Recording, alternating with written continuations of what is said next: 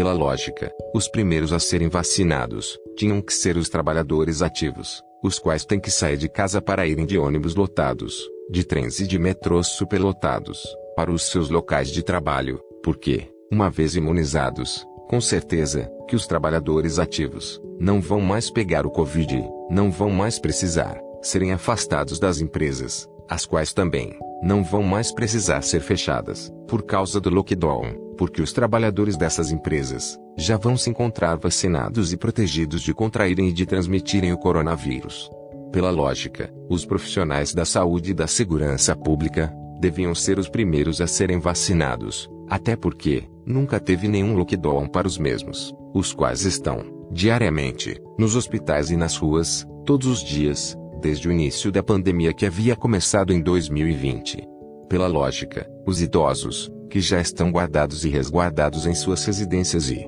pelos seus familiares, podiam ser vacinados depois da grande massa de trabalhadores ser vacinada, porque, realmente, idoso que fica em casa, e que não tem a mesma necessidade de sair de casa, como os trabalhadores ativos e os profissionais da saúde e da segurança pública têm. Então, pela lógica, os idosos que já ficam em casa também podiam esperar mais um pouco para serem vacinados, mas o maior problema dessa pandemia é que os esquerdopatas que estão gerenciando a aplicação da vacina não sabem nem o que significa a palavra lógica. Que bom seria se soubessem pelo menos isso.